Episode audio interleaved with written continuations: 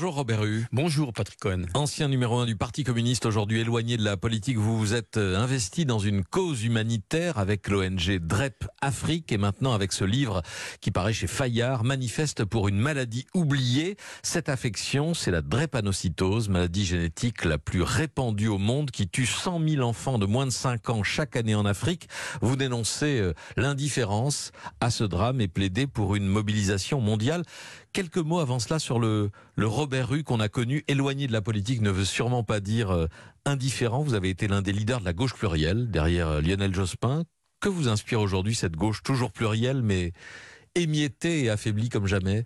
Écoutez, comme vous l'avez dit, je suis maintenant euh, à l'écart de cette vie politique délibérément. Ça ne veut pas dire que je ne suis pas engagé dans une cause forte. Il y a des façons de s'engager. Écoutez, je, je, je, pense que la division de, de, de, la gauche aujourd'hui est pour elle un, vrai calvaire. Et il faut construire. Il faut. Je pense qu'il faudra du temps. Euh, en l'occurrence, euh, des idées, parce que la gauche plurielle avait euh, certes des, des faiblesses, mais elle cette qualité d'avoir une proposition cohérente, globale, unie. Aujourd'hui, on, en est.